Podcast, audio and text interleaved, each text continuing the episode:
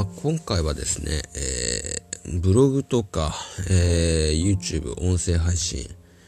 えー、などで、え、まあ、アクセスをね、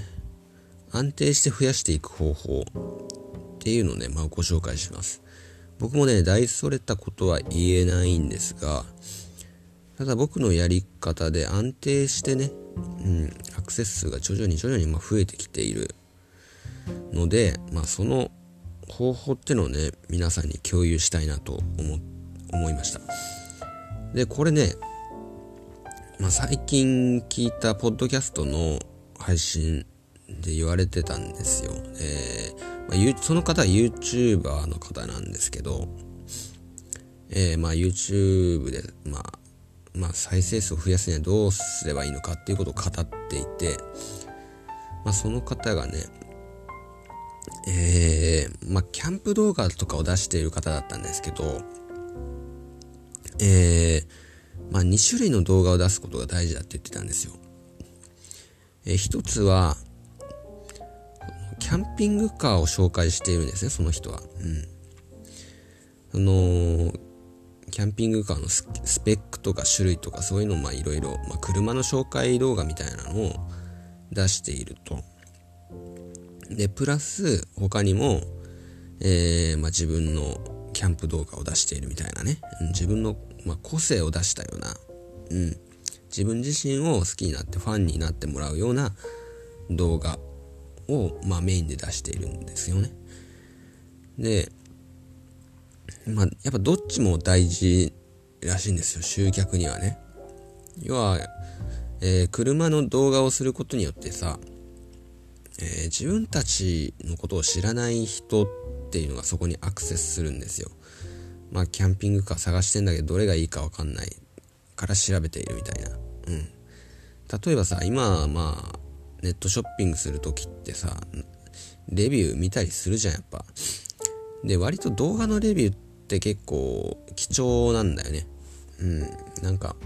物を買うときに、えー、例えば僕だったら、まあ、ダイソンの掃除機を買おうかなと思っていると。そういう時に、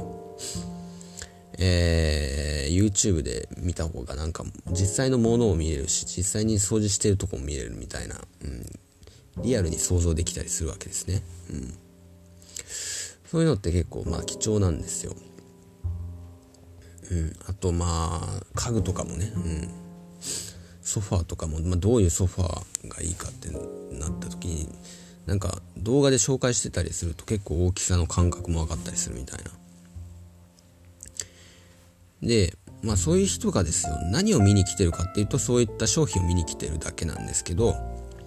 そこで紹介している人っていうのにも多分若干親近感を持ったりするんでしょうね。で、そこから、まあ、キャンプ動画に実際移行していって、みたいな、その人がね、うん、キャンプ動画を出してるわけなんで、行くということですよね。要は、新規顧客を開拓するときにその動画が絶対的に必要になってくるんですよ。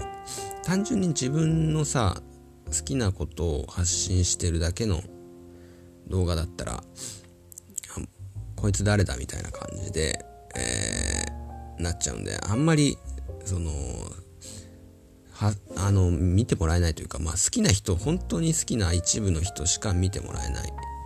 そして新しい人に広がりにくいっていうのがあるんですけど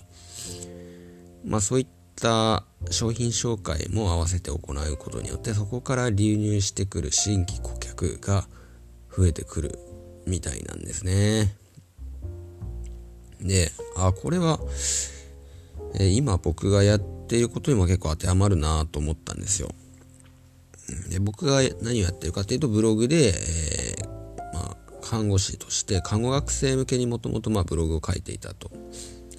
でそういうか学生が必要なまあ情報とかを載せてるんですよね。まあ、看護技術であったりとか、うん。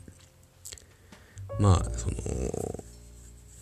えば注射の打ち方にしてもこういうやり方をがいいよみたいな、まあ模範的なものを示したりね。で、そういったのが検索に出てきて、えー、そこでね、えー、僕はまあ自分の、えー、思想とかね、こういった内容ですよ。あのポッドキャストでこうやって配信してるような内容、うん。まあ、僕はまあこういう配信が好きでやっているんで、まあ、そういう内容もブログに書いてたりすると。こからポッドキャストで流れてくるみたいな、まあ、そういった流れも作っているということで、まあ、そういった単純に自分が、えー、まあ、これ見ないといけないとか、うん、勉強しないといけないとといった時にそういったサイトにたどり着いて、えー、僕のプロフィールが書いてあったりね、うん、いろいろ見て僕の党に流入してくるみたいな、まあ、そういったことが起きているわけなんですね。うん、なんで、